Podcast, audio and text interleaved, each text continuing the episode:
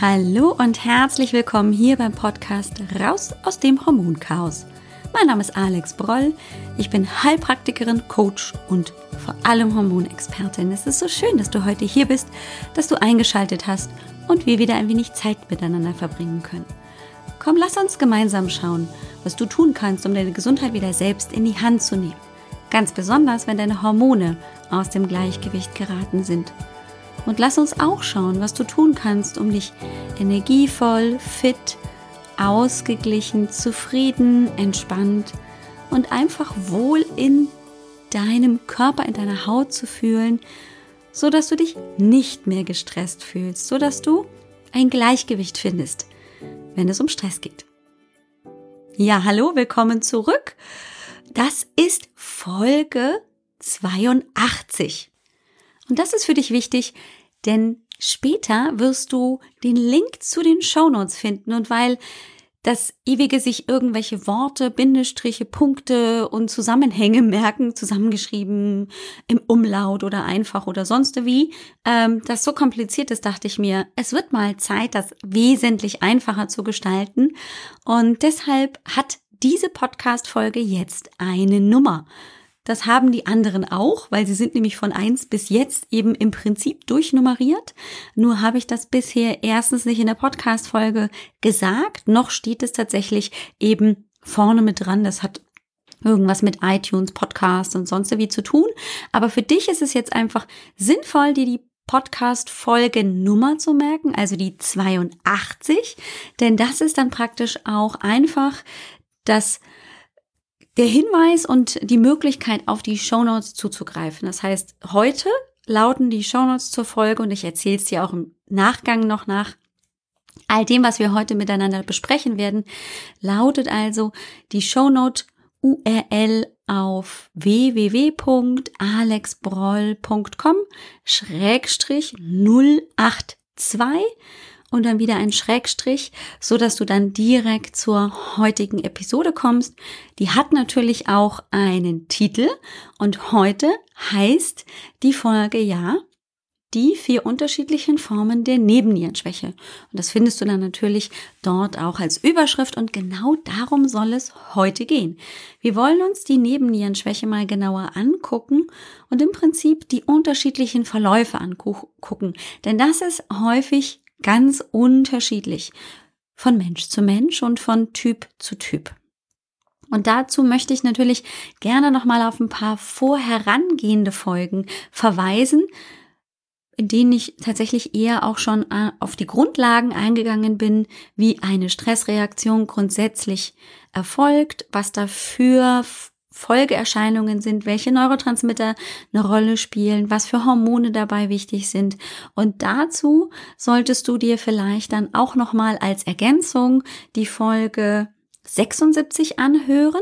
Das ist eine Folge, da geht es um die ähm, Wirkung der Stressreaktion in unserem Körper und sie hieß, das passiert wirklich bei chronischem Stress in deinem Körper. Das ist die Folge 76. Und ähm, die Folge 79, also relativ aktuell, die kann ich dir auch sehr ans Herz legen, denn da geht es so um generelle Maßnahmen, was ich bei Stress grundsätzlich tun kann, egal ob jetzt akuter Stress eben vielleicht im Zusammenhang mit der Corona-Krise oder grundsätzlich bei Dauerstress und da gehe ich viel auf die Möglichkeiten der Einnahme von Nährstoffen ein, was eben eine sehr, sehr gute Unterstützung in Zeiten von Stress ist. Also das sind zwei ergänzende Folgen, die ich dir auch sehr ans Herz legen kann, Folge 76 und 79. Und um so ein bisschen hier gleich einzusteigen, will ich nur ganz, ganz kurz nochmal drauf eingehen, dass wir ja schon drüber gesprochen haben, was Stress überhaupt ist. Da haben wir viel jetzt schon drüber gesprochen, auf unterschiedlichen Ebenen, mental, aber eben auch körperlich.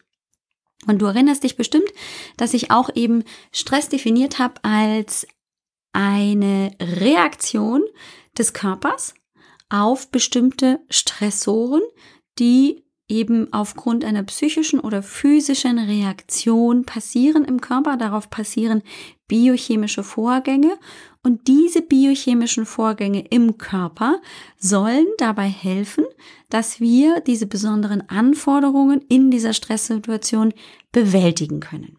So. Und Jetzt kommt der große Knackpunkt, wie stressig das ist, also wie lange, wie intensiv diese Stressreaktion des Körpers, diese biochemische Stressreaktion erfolgt, ist abhängig von den Strategien, wie wir persönlich, jeder Einzelne, jedes Individuum damit umgehen. Und das ist tatsächlich determiniert, klingt ein bisschen hochgetrabt, ist also abhängig davon, ähm, erstens, wie wir genetisch einfach vorbestimmt sind, mit Stress umzugehen. Es gibt einfach Menschen, die sind genetisch schon resilienter, um mit Stress umzugehen als andere Menschen. Und vor allem hat es aber natürlich auch viel mit erlernten Mechanismen zu tun. Das heißt, habe ich gelernt, mit Stress entsprechend gut umzugehen, dann ist es möglicherweise einfach so, dass auch mein biochemisches System dann auch einfach sehr viel weniger doll anspringt. Und ähm, das müssen wir uns nur in Erinnerung rufen, wenn wir von Stress sprechen. Stress ist nicht für jeden der gleiche Stress. Stress ist sehr, sehr individuell. Und das ist mir ganz, ganz wichtig, dass wir das hier an dieser Stelle eben nochmal uns ins Gedächtnis rufen. Grundsätzlich gibt's eben so eine Möglichkeit, eine Stressreaktion so ein bisschen in verschiedene Phasen einzuteilen, woran wir uns jetzt erstmal so ein bisschen aufhalten werden und dann werde ich eben diese unterschiedlichen Formen erklären. Und der Hans Schellje, Amerikaner, hat, ich glaube, in den frühen hm, im frühen 20. Jahrhundert, sich 1920 oder 30, bin mir gar nicht so sicher, eben diese Stressreaktion geprägt und im Prinzip entwickelt und hat eben im Prinzip, wenn man sich das so vorstellt, drei verschiedene Phasen entwickelt und die korrelieren tatsächlich auch mit unterschiedlichen ähm, Cortisol-Ausschüttungskonzentrationen.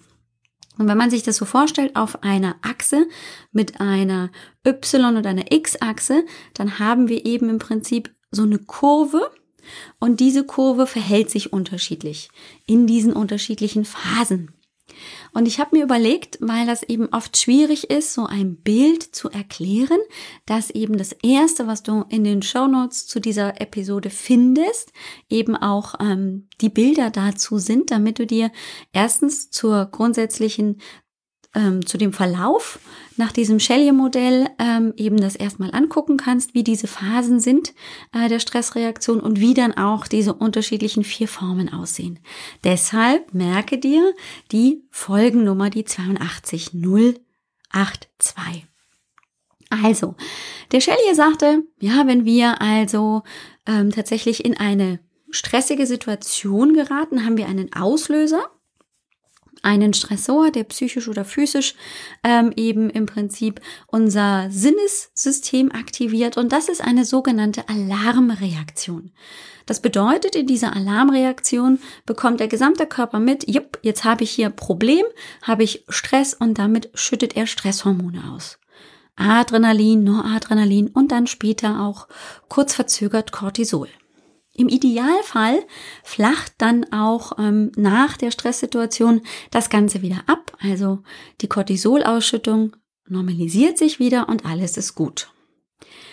Das ist der Idealfall. Jetzt ist das aber natürlich in chronischen Stressphasen ganz anders und das hängt damit zusammen, dass wir eben dann regelmäßig oder lang andauernd eben mit Stressphasen zu tun haben. Und hier kommt dann die sogenannte Widerstandsphase mit rein ins Spiel. Das bedeutet, die Stressphase hält an, der Körper adaptiert sich an den Stressor, gewöhnt sich also an den Stressor. Damit geht grundsätzlich die Cortisolproduktion wieder ein bisschen runter, normalisiert sich auf normale Werte, aber im Prinzip ist der Körper trotzdem stressempfindlicher, also nicht mehr so resistent, weil er nämlich auf zusätzliche Stressoren sehr viel schneller empfindlich reagiert und damit wieder die Cortisolreaktion nach oben triggern kann. Das heißt, ich habe die Alarmreaktion, der Stressor bleibt, ich gewöhne mich daran, das heißt, der Körper adaptiert sich und damit ist tatsächlich der Stressor dann nicht mehr dafür verantwortlich, dass also über die Maßen hinaus Cortisol ausgeschüttet wird. Aber der Körper wird sensibler gegenüber anderen Stressoren und jeder zusätzliche sorgt dann wiederum für einen Anstieg der Cortisolreaktion.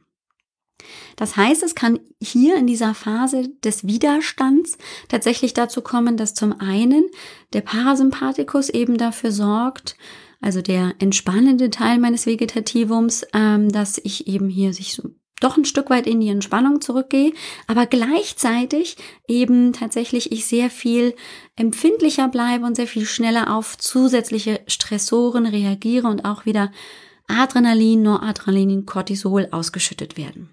Und das hat tatsächlich eben ein Stück weit ähm, auch Auswirkungen zum Beispiel auf meine Schilddrüse, dass die eher schon ähm, runterreguliert wird, dass der Stoffwechsel sich ein bisschen runterreguliert. In diesen Phasen haben wir häufig auch schon ähm, vielleicht ähm, die stellen wir fest, wir haben so eine Gewichtszunahme, vor allem am Bauch, fühlen uns unruhig, äh, so ein bisschen ähm, manchmal Herzklopfen, Manchmal können sich hier auch schon ein bisschen die Schlafstörungen einstellen, Heißhungerattacken. Das sind so die ersten ganz unspezifischen Symptomatiken, die schon zeigen können, dass der Körper auf jeden Fall ähm, länger sich schon mit Stressoren auseinandersetzen muss. Der Shelley hat dann, weil er ja gerade am Anfang seiner Stressforschung war, auch gesagt, irgendwann ähm, ist es dann tatsächlich so, wenn der Körper nicht mehr in der Lage ist, widerstandsfähig zu reagieren, dann geht er praktisch in die Erschöpfung. Damit ähm, sinkt dann auch ähm, der Cortisolspiegel von den normalen Werten ab, sinkt also weiter ab und ähm, die Menge, die geforderte, gebrauchte Menge an Cortisol steht nicht mehr zur Verfügung. Und damit sind dann die klassischen Symptome der Nebennierenerschöpfung, so wie er das dann auch, glaube ich, benannt hat, auf jeden Fall äh, im späteren dann wurde der Begriff der Nebennierenerschöpfung geprägt, sind dann wirklich Müdigkeit, Leistungsfähigkeit, die deutlich herabgesetzt ist, äh, auch eine erhöhte Infektanfälligkeit, auch depressive Zustände, Angstattacken, Panikzustände und Schmerzsymptomatiken können dann einsetzen. Und jede Menge Folgeerkrankungen können darauf eben dann sich draufsetzen oder das Ganze ergänzen und sind dann natürlich sehr ernst zu nehmen. So. Jetzt ist es aber tatsächlich so, dass nicht jeder Mensch genau diesem Schema folgt, ne, von der Alarmreaktion über die Widerstandsphase hinein in die Erschöpfung, sondern das ist eine sehr individuelle Reaktion. Und ähm, der Dr. James Wilson, ein amerikanischer Arzt hat sich eben ganz intensiv mit der Nebennierenerschöpfung, auch Schwäche, wie man es gerne nennt, äh, auseinandergesetzt. Ähm, im Englischen sagt man dazu auch Adrenal Fatigue. Und dieser Dr. Wilson hat also ähm, sich tatsächlich damit sehr intensiv beschäftigt und festgestellt, es gibt unterschiedliche Verläufe und im Prinzip Formen, wie sich eine Nebennierenerschöpfung, Schrägstrich, Schwäche entwickeln kann. Ich bleibe jetzt heute mal einfach bei dem Begriff Nebennierenerschöpfung, aber auch mit der Schwäche sagt man im Prinzip genau das Gleiche aus. Und im Prinzip ist es immer ähm, dass der Körper die Regulation von Cortisol nicht mehr schafft, es aber nicht bedeutet, dass ähm, im Prinzip die Nebenniere gar kein Cortisol mehr produzieren kann. Das wäre dann der sogenannte Morbus Addison und ist schwer lebensbedrohlich behandelbar und nötig, dass ich wirklich mich hier in äh, intensivmedizinische Betreuung gebe, um dann hier eben den nötigen Cortisol Bedarf auch wieder zu decken über Medikamente. Und das ist einfach intensiv medizinisch dann nötig. Das ist also lebensbedrohlich, aber darum geht es heute nicht, sondern es geht wirklich um die Erschöpfung, in der oft die Regulation nicht mehr stimmt und vor allem auch ähm, einfach die Mengen für den Bedarf, den wir eigentlich haben, nicht mehr ausreichen. Und die erste Form ist tatsächlich die haben keine Namen, sondern das ist einfach nur eine Form der Nebennierenerschöpfung, die aber einen typischen Verlauf hat. Und bei dieser ersten Form ist es so, dass man sich vorstellt, ja, es gab irgendwann mal eine Akutreaktion und damit einen Stressor. Das war dann auch der Moment, wo der Körper reagiert hat und danach ist er in die Widerstandsphase gegangen, so wie ich gerade schon erklärt habe. Aber diese Widerstandsphase hält tatsächlich extrem lange an. Das heißt, diese Menschen sind im Dauerstress, können das aber gut kompensieren.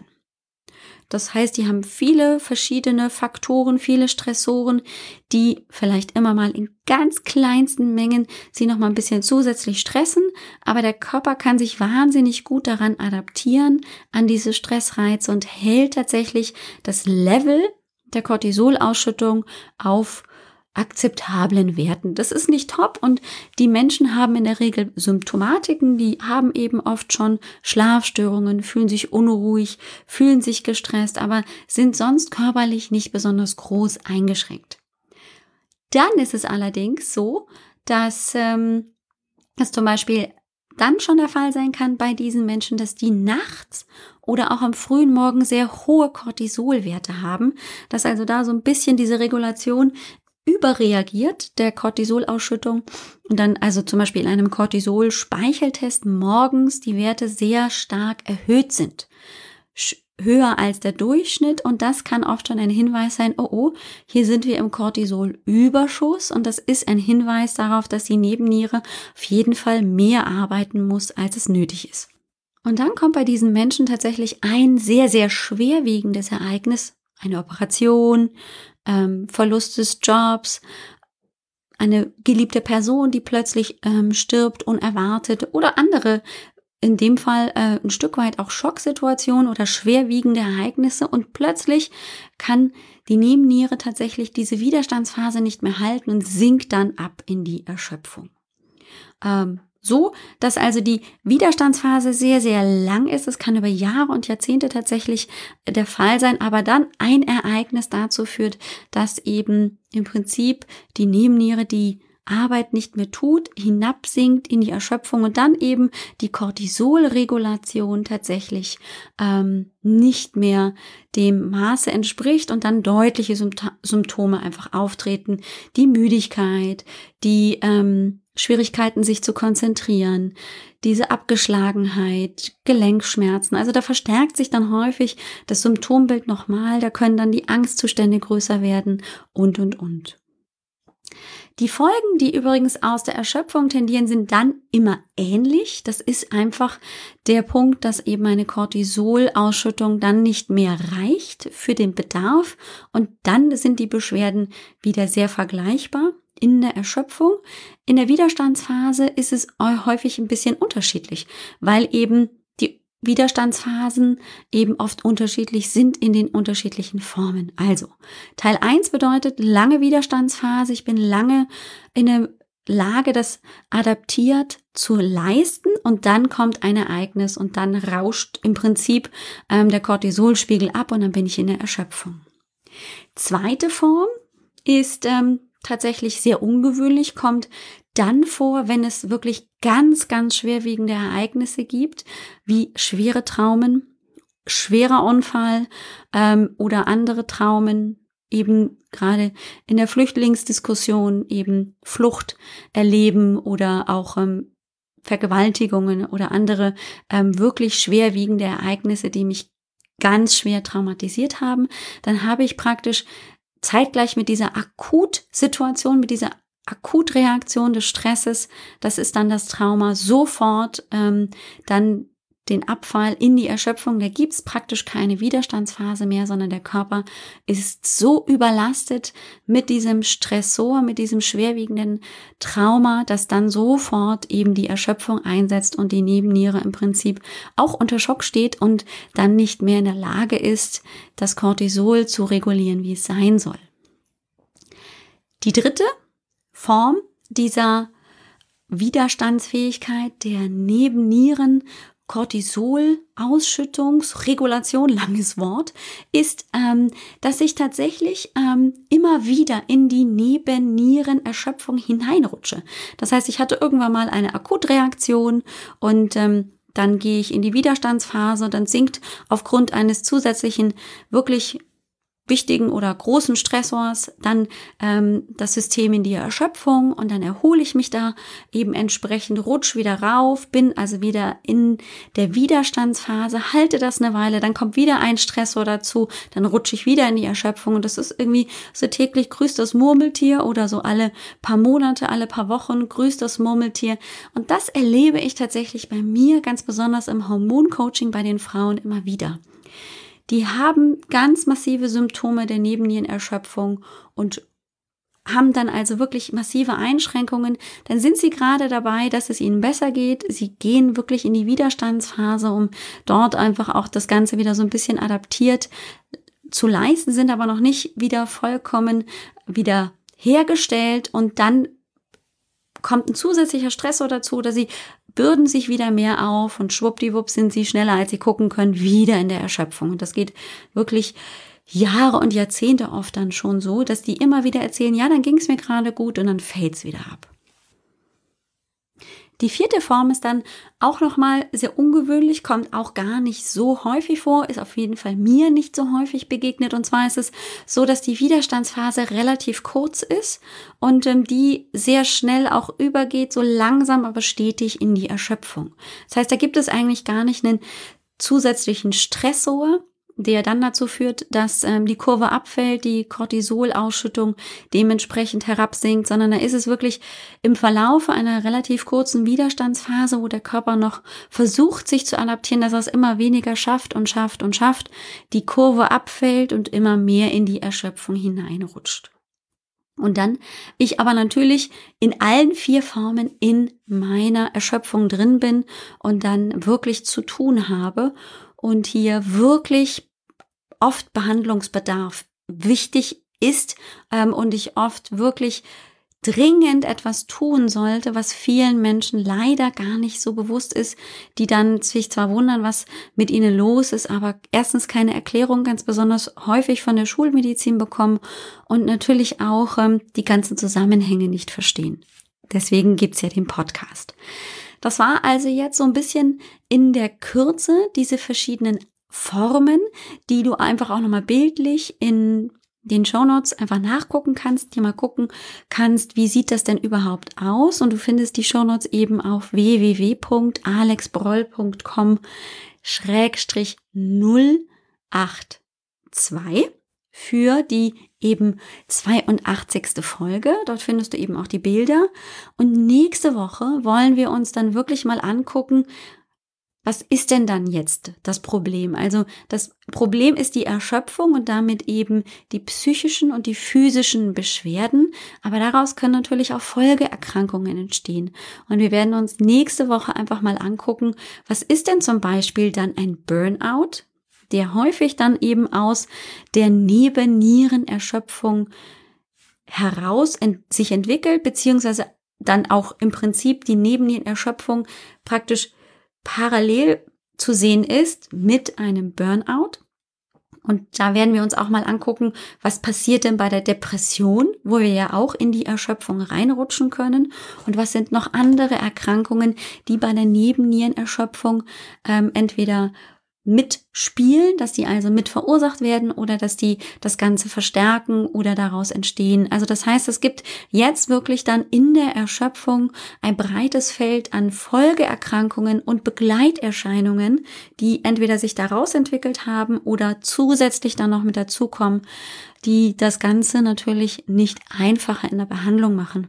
Und mein Credo ist immer bei der Nebennierenerschöpfung, je früher ich wirklich anfange, mich um meine erschöpfte Nebenniere, um meine wirklich ausgelaugte und nicht mehr gut regulierte Cortisol-Ausschüttung zu kümmern, desto besser kriege ich das in den Griff und ich muss aber natürlich auch dranbleiben. Darüber sprechen wir in der nächsten Woche.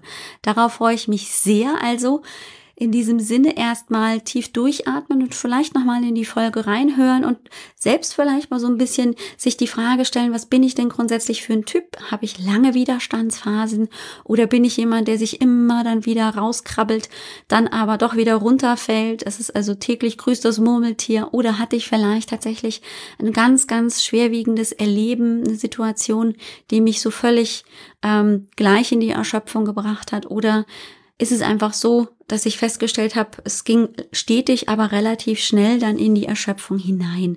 Also, dass ich vielleicht für mich auch ein bisschen die Möglichkeit habe, das zu eruieren. Das hilft nämlich dann auch in der Folge, um natürlich auch die Möglichkeiten der Therapie, der Ansätze, um gegen die Erschöpfung vorzugehen, natürlich auch besser ansetzen zu können. Ja, und wenn dich das interessiert, dass wir da gemeinsam mal drauf gucken auf das Ganze, dann lade ich dich ganz herzlich in die kostenlose Hormonsprechstunde ein. Du weißt, als vielleicht schon alte Häsin hier im Podcast, musst nichts anderes tun, als auf www.alexbroll.com-sprechstunde zu gehen und dann bekommst du dort eben äh, die Möglichkeit, einen Termin zu buchen und dann haben wir eine halbe Stunde wirklich eins zu eins Gespräch miteinander, völlig kostenlos und unverbindlich.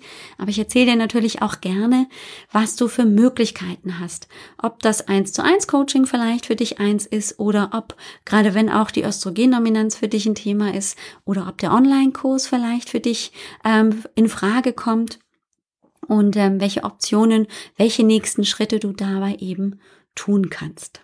Also hast du heute ein bisschen was zu tun. Erstmal die Bilder der Vol dieser heutigen Folge anzugucken und vielleicht dir sogar die Hormonsprechstunde zu buchen. Und noch ein letztes möchte ich heute an dieser Stelle gerne loswerden. Und zwar wird raus aus dem Hormonchaos in den nächsten Wochen und Monaten wachsen. Und wachsen kann ich natürlich nicht alleine, sondern dafür suche ich tatsächlich Unterstützung. Und ganz konkret suche ich im Moment jemanden, und zwar männlich oder weiblich, jung oder alt, und zwar, diese Person sollte sich vorstellen können, äh, mich bei der Veröffentlichung meines Podcasts zu unterstützen.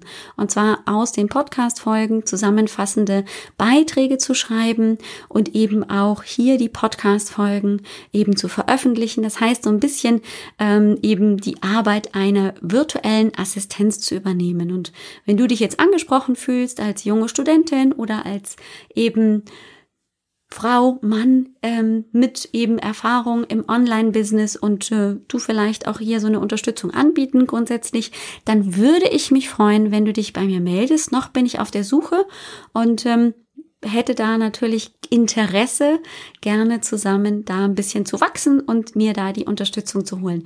Das heißt, ich freue mich, wenn du mir gerne eine E-Mail schickst auf hello at alexbroll.com. Schreib mir einfach eine Mail, wenn du dich dafür interessierst. Das wird mich riesig freuen. Wie gesagt, noch bin ich auf der Suche und ähm, bin für alles offen. Und an dieser Stelle jetzt von mir alles Gute. Wir hören uns nächste Woche und bis dahin mach's ganz gut. Ciao, ciao. Dir hat dieser Podcast gefallen? Dann wäre es großartig, wenn du diesen Podcast mit deiner 5-Sterne-Bewertung auf iTunes unterstützt. Und wenn du noch mehr über dein Hormonchaos erfahren willst, geh einfach auf www.alexbroll.com. Bis zum nächsten Mal.